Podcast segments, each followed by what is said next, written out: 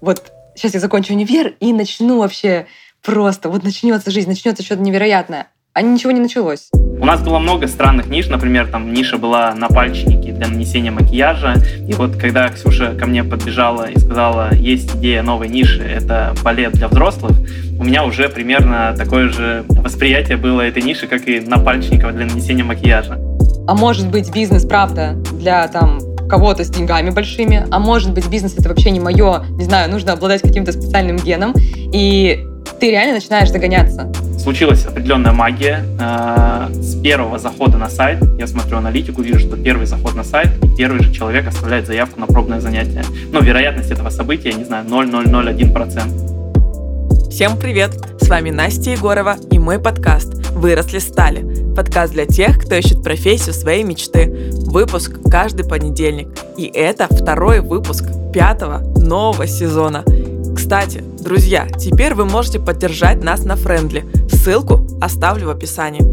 И сегодня у меня в гостях основатели международной сети студий балета и растяжки «Левита» Артур и Ксения Гуфрановы. До открытия студии балета ребята протестировали 15 ниш. Путь с нуля до оборота 1,4 миллиарда рублей в год в выпуске. А, всем привет! Сегодня у меня в гостях Артур и Ксения Гуфрановы, основатели международной сети студий балета и растяжки «Левита». Крупнейшая сеть в России по количеству студий. 350 студий в 143 городах и 16 странах. Все верно, ребят? Всем приветики. Да, все так. Всем привет. Да, все верно. Супер, ребята. И первый вопрос. А, я вчера, когда искала вас информацию, смотрела, что на вас уже написано, а, нашла такой факт, что вы вместе с 10 класса. То есть вы с 10 класса дошли вот до 1,4 а, миллиарда рублей оборот в прошлом году был вместе, да, при этом вы пара, вы семья у вас точно получается 100% совмещать личное и рабочее. Вот у меня вопрос. Как? Есть у вас какие-то секреты? Возможно, вы там не разговариваете работе в выходные. Расскажите об этом. А, секрет, мы разговариваем о работе всегда. На самом деле, мне кажется, что а, вот если смотреть на семейные пары, и на пары в принципе, то почему люди расходятся и почему распадаются семьи часто? Потому что людям друг с другом становится скучно, им не о чем друг с другом поговорить. И все, угу. появляются разные интересы, и общих уже все меньше и меньше, и пара распадается. Ну вот, на мой взгляд, это происходит вот так. Когда ты строишь вместе угу. бизнес, да, у тебя есть побочные моменты, когда ты там споришь на какие-то темы, э, или когда там в рабочих моментах ты пересекаешься, но зато ты всегда погружен в общую интересную тему. Это два человека, которые... Вот мы оба супер заинтересованы в росте компании, мы постоянно обсуждаем это. Если что-то возникло, мы можем за ужином обсудить. Наоборот, у нас, наверное, никаких запретов нет. Иногда в воскресенье мы устраиваем себе челленджи. Если кто-то заговорил про работу, то, например, делает 20 приседаний. Но это так, когда уже совсем там, достанет все, не знаю, тяжелый период и так далее. Наверное, Артур тоже свое видение скажет. Мне кажется, вот так.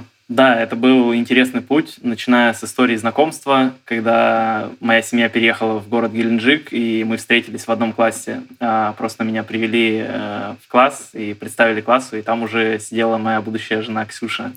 И вот этот весь путь, который мы прошли, э, мы тестировали больше 15 разных ниш перед тем, как э, выбрали uh-huh. свою. И ну, это был интересный путь, и вдвойне интереснее его проходить с близким человеком, а, когда рядом твоя супруга. Ну, давайте от себя скажу, ничего, как мне кажется, не может быть интереснее, чем совмещать э, бизнес и семейную жизнь, когда твой бизнес-партнер – это твой партнер еще и спутник жизни. А, абсолютное тотальное доверие, всегда есть о чем поговорить. А, и ну, для меня это, наверное, самое идеальное, самое лучшее решение, которое было в моей жизни. Вау. Круто. Так, ребята, еще очень много вопросов. Мы с вами про ваш путь э, подробнее чуть поговорим попозже. А давайте сейчас вернемся в детство. Кем вы хотели стать в детстве? Ксюш, начни. Слушай, я когда подняла свои всякие разные там дневники, знаешь, когда заполняли. Приносили друг другу девчонки, обменивались, заполняли. У меня там были совершенно Да-да-да. разные профессии. Даже была там типа и танцовщица, и актриса. Актриса больше всего превалировала. Вот. Но даже было стать президентом вот до такого аж. Президентом компании, видимо. Вот. Э, ну, да. И ну вот всякие такие, в основном актриса. Актриса я везде писала. Но уже это было прям совсем в детстве, там, не знаю, лет до, наверное, 10-12, вот так. Угу. У меня это доктор. А, я помню, что я хотел помогать людям, а, лечить их, ну, видимо, помощь свою через, через лечение а, давать. Вот. У меня хотел быть врачом. Угу. Так, ребят, вот вы закончили школу, да, в 11 классе в Геленджике, я так понимаю, и оба отправились в Москву вместе. Вот расскажите, где вы получали образование и вообще вот ваш путь до первой студии. Давайте об этом поговорим подробнее. А, мы оба, да, закончили школу в городе Геленджике, поступили в Москву, а, в ведущие вузы России. Я поступил на инженера-нефтяника в ИРГУ нефти и газа имени Губкина. А Ксюша поступила на юриста, юриста-международника в МГУА имени Кутафина, тоже ведущий юридический вуз. Собственно, мы эти вузы закончили, закончили mm-hmm. их с золотыми медалями с красными дипломами. Золотыми медалями это ты школу закончил. С, с красными дипломами, да. Причем э, у нас на семью мы есть такой факт, мы э, им, ну, можно сказать, гордимся. Четыре красных диплома на семью. У меня два красных и у Ксюши. Э, я заканчивал параллельно еще экономику. Э, Ксюша на переводчика. Да, диплом переводчика. Закончили вузы, собственно, нужно было устраиваться на работу, такой обычный классический сценарий, школа, вуз, устроились на работу. А, я пошел в дочернюю компанию «Газпрома» а, на позицию инженера. Ну и, собственно, там чуть больше года проработал перед тем, как уйти в свободное плавание.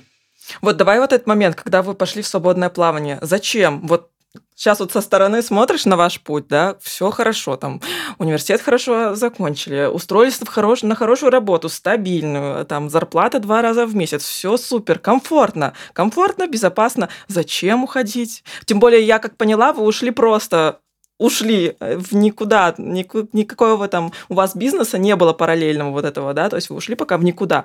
Зачем? И как было бы страшно, наверное. А, ты знаешь, Настя, наверное, реально ты правильно сказала, жизнь была как по сценарию. Ты закончил школу, идешь в университет, еще и там uh-huh. школу хорошо закончил, университет тоже хорошо, и типа вот-вот жизнь должна начаться. Но, э, возможно, так получилось, что э, когда мы устроились, там не было такой движухи, наверное, как мы себе нафантазировали. Ну вот лично я, я думала там, вот сейчас я закончу универ и начну вообще просто, вот начнется жизнь, начнется что-то невероятное. А ничего не началось. И я понимала, что, несмотря на то, что я любила работать и вкладывалась в работу, я понимала, что ни, ничего не происходит, масштабного, глобального я ничего не делаю, и я как бы как винтик, и мне было... Короче, в какой-то момент я пришла домой, разрыдалась и говорю, все, жизнь закончена, мне типа еще даже 30 нет, а как будто бы уже все. Ну, типа, а дальше что? Ну, и там уже э, Артур такую роль сыграл, наверное, он сейчас расскажет. Да? А, я, честно говоря, не знаю, почему мы пошли в предпринимательство. Э, ну, на самом деле каких-то объективных причин не было. На самом деле стабильная работа, хорошая компания, зарплата и так далее. Но лично у меня, у меня еще со школы был какой-то внутренний такой, я не знаю, позыв, зов, что ли, что-то свое, какое-то дело пробовать. Мы еще, находясь в университете, тестировали разные штуки, пытались что-то запускать. Что-то было успешным, что-то не очень.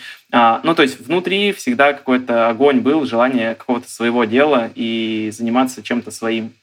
Вот. Но и просто вот этот дисбаланс твоего ожидания от жизни, которая должна была быть, что ты устраиваешься на работу, есть какой-то карьерный рост, и реальности, когда ты понимаешь, что особо никакого карьерного роста не будет э, и не предвещается, и ты такой, неужели до конца жизни вот я буду э, просто работать в найме, и у меня раз в году будет отпуск 28 дней, и это все. Вот э, какие-то мечты и представления о жизни, они столкнулись с реальностью, от этого было больно, Уходить было на самом деле страшно. А, первая ушла, из, ушла с найма Ксюша, и ну, это было еще более-менее, потому что у меня оставалась стабильная работа, и я такой, ну окей, как бы есть источник дохода на семью, все окей с этим.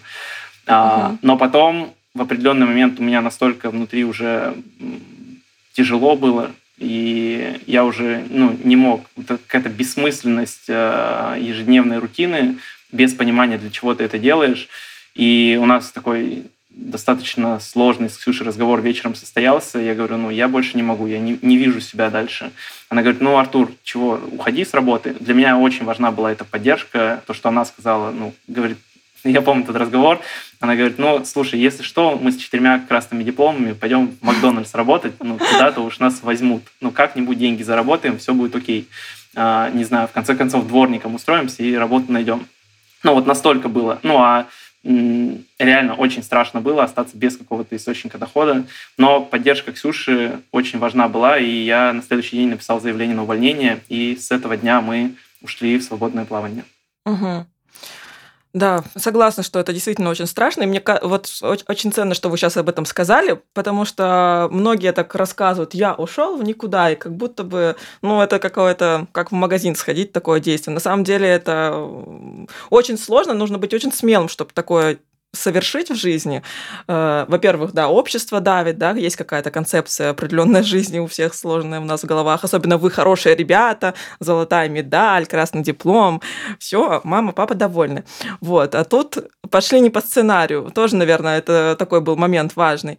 А, вот, и сколько прошло времени, вот когда вы ушли, да, с работы до основания студии, вот какой вот такой временной промежуток вы жили вот в таком э, атмосфере, что мы пробуйте, пробуйте ниши какие-то новые? У меня со временем не очень, я не помню, сколько прошло, Ксюша. Слушай, ну, э, я уволилась, ушла где-то летом, наверное, в 2016 году. Но мы уже параллельно что-то тестили, просто что-то мелкое. Мы тестировали, когда еще в найме работали, ну, разные ниши, там вообще всего ниш было там больше 15 где-то. Вот. Ну и Артур, когда в найме работал, он тоже уже там тестил ниши, пробовал на сайтах зарабатывать, там делать лендинги людям. Поэтому мы студию, ну, первое занятие мы провели в феврале 17 года. Ну вот полгода, mm-hmm. чуть больше, наверное. Именно mm-hmm. до студии. Там есть интересная история про то, что э, общество вокруг ну, не понимало и в целом не одобряло этого шага. Это казалось очень странным, а вплоть до того, что мы даже родителям своим не говорили о том, что мы из найма уволились. Ну, потому что они бы переживали, они бы боялись, они бы нервничали, и мы им не говорили. И мы жили в Москве, они приехали к нам в гости, и то, что уволилась Ксюша, они уже знали, а то, что я уволился из «Газпрома», они не знали. И мне приходилось с утра вставать, одевать костюмчик, э, галстук, брать портфель э, и уходить якобы на работу. А на самом деле я шел в соседний торговый центр, где был бесплатный Wi-Fi, и на фудкорте как раз-таки занимался созданием сайтов и настройкой рекламы. А потом возвращался якобы с работы. Вот до таких абсурдных вещей доходило. Угу. Да, блин, я, я понимаю ваши эмоции, ваши чувства. А, вот еще такой вопрос. Смотрите, вы же 15 ниш тестировали, да? И то есть у вас, ну, не получалось, получается. Получилось не с первого раза. И я понимаю вас, да, у меня тоже красный диплом, золотая медаль, и когда не получается с первого раза, это очень больно, потому что ты привык, что у тебя все получается. Вот. А как вам с этим вот было? На 16 раз получилось. Как? Слушай, да, ну, как бы, конечно, вот мы сейчас недавно буквально, я мы выклад, ну, выкладывала сторис я про ниши, про разные, которые мы тестировали, и мы поднимали там переписки старые у Артура. У меня там не сохранилось, а у Артура в WhatsApp наши переписки сохранились. И сейчас, когда мы смотрим на то время, мы думаем, да как мы выживали вообще? Реально, там столько сложностей было как э, смотришь на, как будто на других людей и думаешь, как эти люди вообще могли сохранять какой-то позитив и какую-то веру, потому что сейчас, ну, это читаешь просто со слезами на глазах и типа, ребята, какие вы ненормальные, на что вы решились вообще. Вот. А было сложно, однозначно, но как-то за счет того, что, наверное, нас двое, мы друг друга поддерживали, и за счет того, что мы, в принципе, по жизни достаточно позитивные ребята, ну, когда там случаются даже какие-то проблемы, и сейчас они тоже случаются, мы понимаем, что как-то мы их решим. И тогда угу. было четкое желание, что все, раз мы решили бизнес, мы хотим бизнес. И да, мы тестировали, не получалось. У нас одна из ниш была, мы катали людей на катере. Артур получил морские права, он катал людей, как капитан в Геленджике. А я на улице зазывала людей с табличкой. Знаешь, вот там в Сочи, в Геленджике Да-да-да. ходят там морские прогулки. И Короче, мы сначала чуть не получалось их зазывать, этих людей, не покупали билеты на катер. Потом в итоге, когда все нормально пошло, в середине августа ломается мотор у катера, мне Артур говорит, меня буксируют к берегу, и вот все деньги, там, мы заработали тогда 150 или 140 тысяч рублей, мы все их спустили на починку мотора. И вот это тот момент, когда у тебя не получается, потом что-то получилось, и ты еще все равно в итоге... Не... Да. Конечно, ну, когда ты один раз пробуешь, второй раз, третий раз, появляются мысли, когда еще окружение тебя не поддерживает, появляются мысли, что, а может быть, бизнес, правда, для там кого-то с деньгами большими, а может быть, бизнес это вообще не мое, не знаю, нужно обладать каким-то специальным геном, и ты реально начинаешь загоняться. Вот. Но вот я думаю, здесь тут поддержка, то, что мы друг у друга были, это спасло, потому что, ну, не знаю, иначе, я не знаю, как, прям, ну, реально было тяжело. Угу. Да, просто да, вот то, что еще не получается, еще осуждение общества, ну не осуждение, а непонимание, куда вы вообще идете. Вы большие молодцы, что вы вообще с этим совсем справились. Как? Расскажите, пожалуйста, как вообще вы пришли вот к первой студии? Почему, откуда вообще появилась вот эта идея именно балет? Балет для взрослых вообще супер не на поверхности. Катер в Геленджике более нормальная какая-то история. Ненормальная, неправильное слово подобрала, а более такая, ну, очевидная.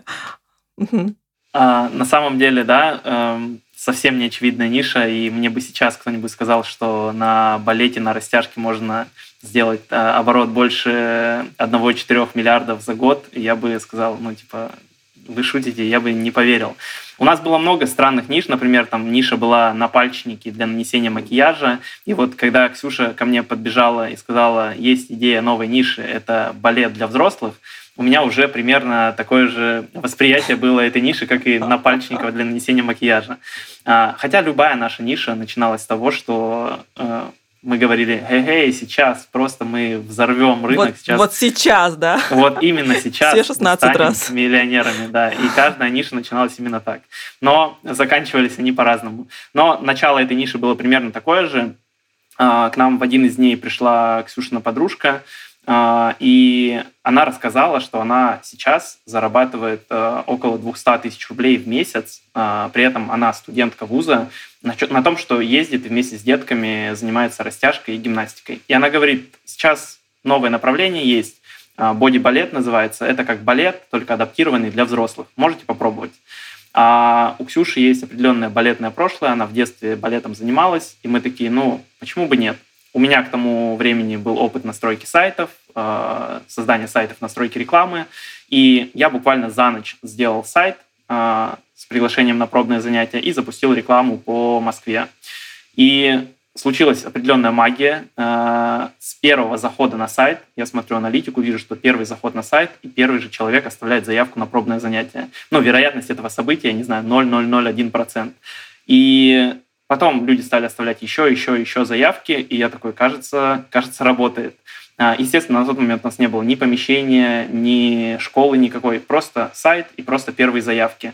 Ну и, собственно, тогда уже я сказал, Ксюша, кажется, это работает, а, кажется, нужно собирать пробную группу и проводить занятия было забавно, потому что я, ну, я такая говорю, какие занятия? Подожди, подожди. Типа, я говорю, давай другую нишу протестим. Слушай, какие... Мне... Я так говорила, потому что мне было безумно страшно вообще вести занятия. Конечно. Да, ну, то есть я вела для детей. До этого для детей, как бы меня на подмены ставили, я вела. Но для взрослых, почему женщины будут слушать какую-то девчонку, и у меня, ну, типа, в голове вообще не складывалось. Но пришлось провести, Артур сказал, дорогая моя, я сделал сайт, вот заявки, Вперед! Блин, ну вообще очень круто. А как пришло название вот это вот Левита?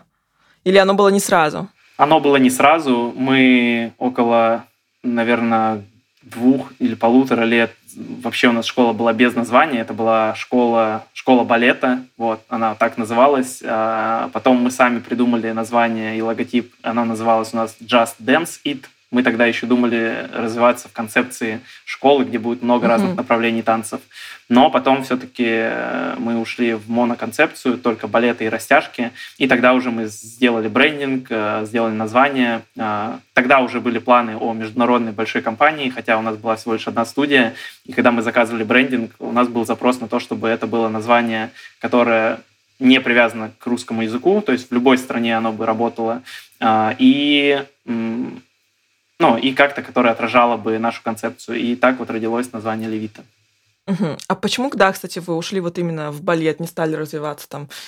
Мне кажется, ну, со стороны кажется, что очевиднее, эффективнее, экономически прибыльнее будет э, создать студию какую-то, где можно потанцевать различные виды танцев. А, мы вообще фанаты фокуса на чем-то одном, и э, в этом плане моноконцепция намного выигрышнее. А, потому что, ну, давайте, я задам себе вопрос. Я хочу научиться танцевать брейкданс. Я пойду в школу, где учат только брейкдансу, который на этом uh-huh. специализируется, или в школу, где еще помимо брейкданса 15 разных направлений, бачата, сальса или еще что-то такое. Да-да-да. А, и мы поняли для себя, что наша сила в том, что мы в чем-то одном очень сильны, мы просто ультра специалисты в этом. И если девушка, женщина хочет растянуться на шпагат, хочет привести тело в форму или научиться танцевать балет и потанцевать балет, то это к нам. Вот. Ну и дальше, после уже, когда мы развивались в этом направлении, мы поняли, что мы не только про занятия фитнесом, а в целом про место, в котором девушка и женщина может раскрыть себя, а, почувствовать себя, а, почувствовать себя женщиной, раскрыть свою женственность, потому что балет — это все-таки вот про это. Ну и мы угу. начали строить, помимо занятий фитнесом, еще и сообщество девушек и женщин, где, где они раскрываются. Угу. Круто. А давайте сейчас пройдемся по основным моментам, э, этапам развития студии. Вот не могли бы вы рассказать, как вы дошли до 1,4 миллиарда рублей в год? А, ну, сначала это были... Мы просто снимали залы в почасовую аренду. То есть мы обращались уже к действующим школам танцев, фитнес-клубам, и у них снимали зал на час с 19 до 20. И вот так набирали группы, набирали, набирали, набирали. Это было в течение года примерно. После этого мы сняли просто зал э, в постоянную аренду, не на часовую уже, но тоже у прямых конкурентов, у них тоже была школа балета. А, мы сняли один из залов у них на постоянку. А, потом у нас стало там очень много клиентов, мы перестали помещаться, и в 2019 году мы уже переехали, нормально арендовали помещение – с двумя залами, там, с раздевалкой, с ресепшеном, собственно, и это уже была полноценная студия. А, после этого э, в мае 2020 года, примерно вот где-то май, угу. мы э, решили, приняли решение о масштабировании. А, до этого, почему мы не масштабировались? У нас были такие мысли, но Потому что мы хотели прожить вот все вот эти этапы. Часто говорят, что летом в фитнесе спад, например. А у нас нет спада, потому что мы знаем разные фишки, мы их тестировали сами, и мы знаем, как сделать так, чтобы был рост вообще, а не спад. Или там, ну, зимой, в декабре тоже говорят спад. Но мы тоже применяем разные там э, лайфхаки, чтобы была, была нормальная выручка. И вот мы понимали, что как мы можем развиваться по франчайзингу, передавать партнерам бизнес-модели, если у нас там есть какие-то слабые места. Сначала мы ее укрепили, сделали так, чтобы она была сильной, и уже в мае 2020 года мы решили, что все, теперь можно масштабироваться, ну, смело развиваться там в разных городах. Вот. А первые партнеры, собственно, и появились как раз в пандемию. А, мы с ними вместе проходили обучение, все было закрыто, мы с ними вместе проходили обучение, а, вместе их каждый день, ну, мы им там рассказывали про целевую аудиторию, про продукты и так далее. В общем, каждый день мы с ними встречались и готовились к открытию студии. Тогда аренда еще везде немножко подупала, вообще было замечательно. Вот. И они как только пандемия закончилась, в июле у нас такое массовое было много открытий. Первый открылся в июне Краснодар, а, это была первая студия, мы даже туда приезжали на открытие. Ну, а потом уже там, все остальные начали открываться. Ну и все, и как только а, мы немножко притормозили рост, мы ждали, пока все партнеры студии выйдут в прибыль. А, на это буквально ушло там месяц-два. Мы поняли, что все, модель прибыльная, все классно, и после этого начали уже масштабироваться более активно. Вот. И, ну, в 2022 году, собственно, и получилось 1,4 миллиарда оборот студии, потому что как раз-таки ну, открытие студии все больше и больше. Сейчас нас э, в этом году будет еще больше, потому что тоже мы активно умножаемся. Круто. А сколько прошло времени вот открытия вашей первой студии до франшизы продажи? Ну, вот если считать э, открытием студии первое занятие, ну вот как таковое, да, давай с первого э, занятия. то получается ну, где-то чуть больше трех лет. Вот где-то так. Угу. Ну, это очень быстро.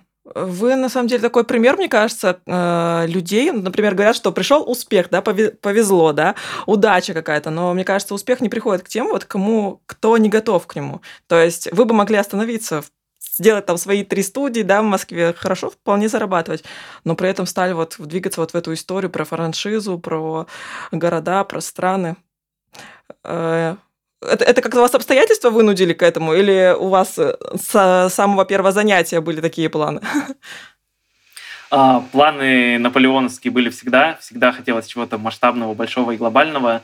Отчасти, мне кажется, почему пошли во франчайзинг, потому что Потому что франчайзинг – это про поддержку. Ну и вот у нас все сообщество с франчайзи-партнерами строится на идее поддержки, то есть тотальной поддержки. В особенности мы понимаем, что к нам приходят люди, которые э, никогда раньше могли не заниматься бизнесом, ничего про это не знать, и наша задача их за руку довести до результата.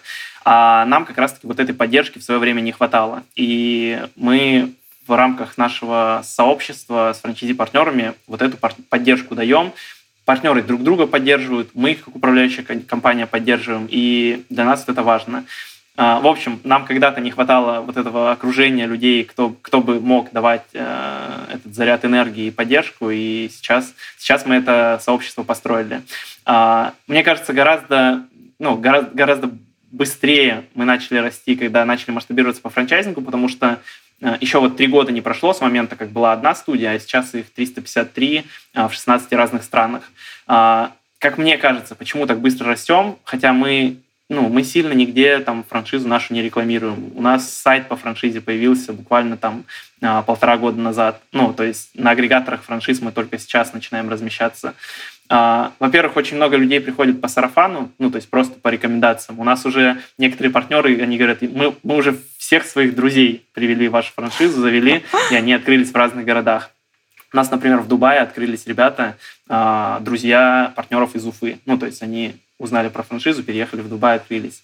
А, первый партнер Яна, которая в Краснодаре открылась, она открыла уже 10 студий в Краснодаре. Ну, то есть есть партнеры, которые целые сети студий строят, и еще за счет этого так быстро растет сеть. Ну, то есть партнер открыл одну студию, он понимает, что модель работает, он зарабатывает э, хорошие деньги, и он открывает еще и еще.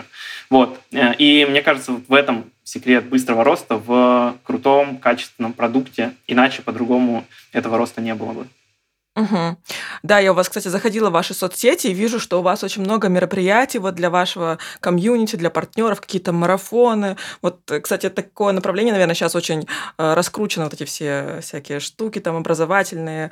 Э, как вы считаете, вот вы сами как для себя это обозначаете, для чего вы это делаете? Для повышения качества, да, развития вашего бизнеса, либо, может быть, просто со стороны, вот как это еще выглядит, создать такую движуху, в которую хочется включиться?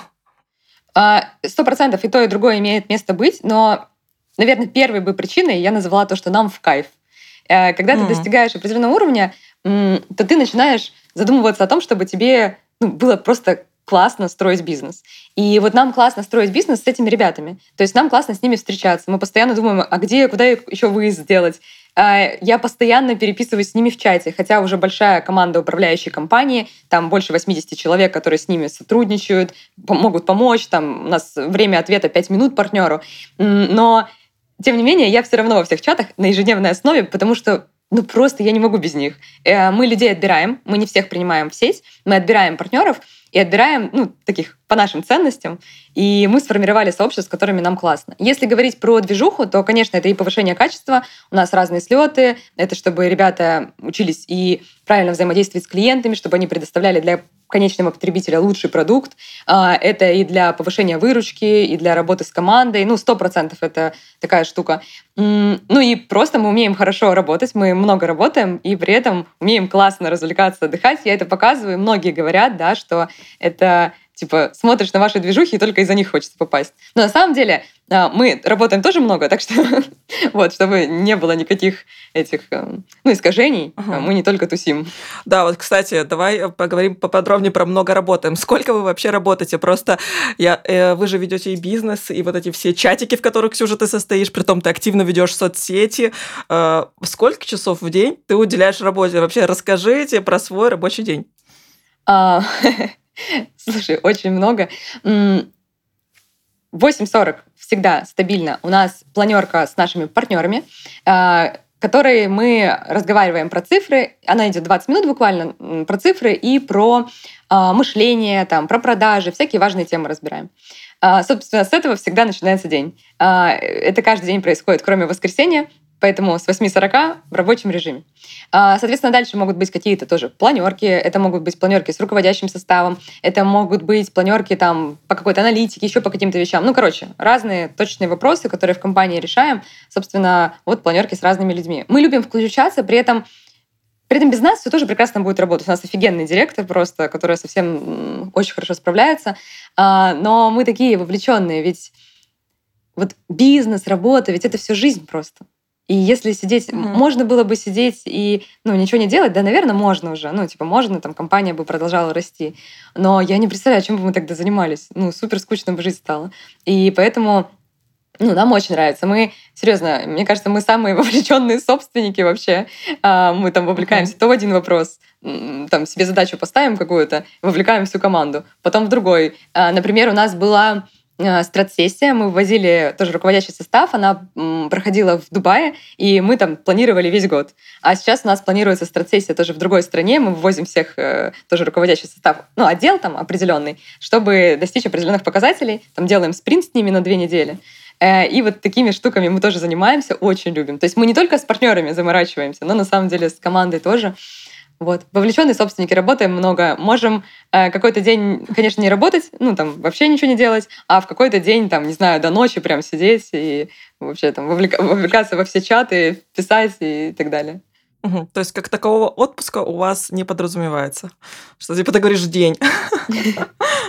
Ну, мы отдыхаем в основном по воскресеньям. У нас воскресенье как бы без телефона день.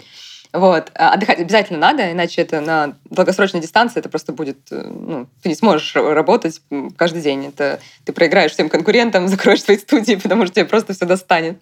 Вот. А, поэтому нет, в воскресенье у нас полный выходной, вообще без телефона. Этому мы учим и партнеров, кстати, наших, и сотрудников тоже, потому что у нас сотрудники-достигаторы любят поработать в любой день. А у нас был как-то отпуск, э, три недели мы были вообще без телефона. А, это была такая... Мы проверяли компанию, насколько... Ну, так как мы супер вовлечены, а работает ли компания без нас. Прекрасно, по-моему, работает лучше даже, чем с нами. Они выросли по всем вообще отделам, перевыполнили все планы.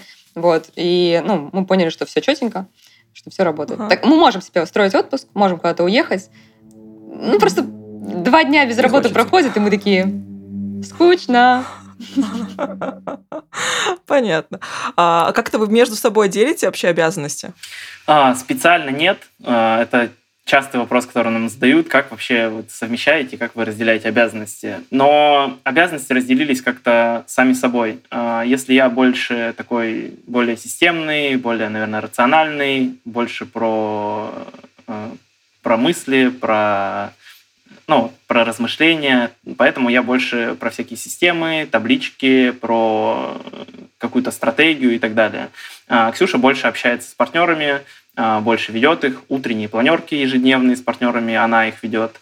А, поэтому какого-то четкого вот разделения, что вот здесь твоя зона ответственности, здесь твоя, нет. Мы всегда можем поддержать друг друга, где-то я подхватить ее, где-то она меня.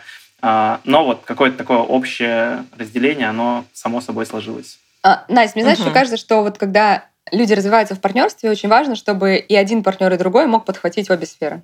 Понятно, что-то нравится угу. больше, что-то нет, но вот в случае чего, например, человек знает, что ну, он везде, в принципе, плюс-минус может подхватить, там, разобраться или там, взаимодействовать с сотрудником.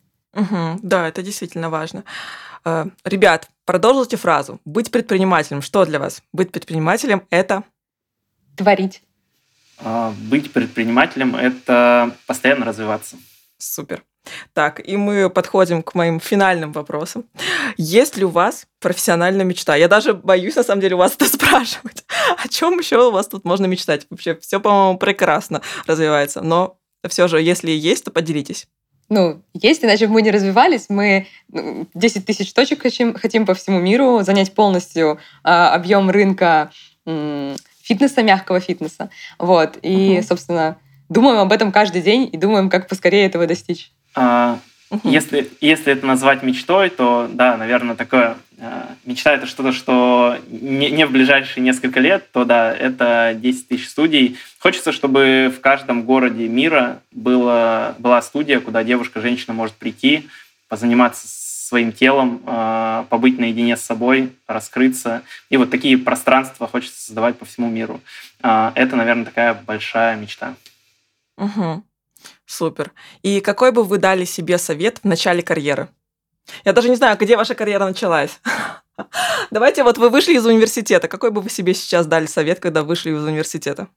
А, я бы, наверное, сказал, что идти э, в ту область, э, которую ты больше всего боишься, ну, то есть идти в свой страх, не бояться туда идти, и совершать как можно больше ошибок. Совершать как можно больше ошибок, потому что на них ты учишься. Э, просто бывают люди, которые первый шаг страшно совершить, и они откладывают год, два, три. Ну вот мне иногда жалко, что я не начал заниматься предпринимательством на несколько лет раньше потому что я понимаю, что прогресс был бы гораздо больше. А, вот, совершать как можно больше ошибок. Угу. А, я бы, наверное, сказала, что вот после того, как ты ну, там, выбрал сферу, ты решил не развиваться, вокруг будет много скептиков, и, наверное, очень важно совершенно точно очень важно окружить себя людьми, которые будут тебя поддерживать и будут говорить, у тебя все получится. Потому что людей, которые будут относиться скептически и которые будут говорить, что у тебя не получится, их будет и так полно. Угу. Супер. Спасибо большое за такие ценные слова. Ребята, большое спасибо, что вы пришли. Вообще так классно пообщались. Э, я уверена, что каждый, кто послушает этот выпуск, найдет для себя что-то полезное, вдохновляющее и решится на какие-то первые шаги, если он откладывал долго, первые действия. Спасибо большое, что пришли. Спасибо большое, Настя. Спасибо. Всем пока-пока. Пока-пока. Пока. Здорово, что вы дослушали этот выпуск до конца. Я очень надеюсь, что он вам понравился. И если это так, и если вы есть в запрещенной соцсети, то отмечайте наш аккаунт Grew Up Became, когда слушаете наш подкаст. Я буду все репостить в свои сторис. Также заходите в телеграм-канал «Выросли стали». Там я всегда пишу какую-нибудь интересную информацию о выпуске и жду ваше обсуждения. А еще я жду, конечно же, лайки в Яндекс Музыке и звездочки в Apple подкасте и комментарии в Apple подкасте. Это помогает нам расти внутри платформы. Всех целую, всем пока-пока, хорошей рабочей недели.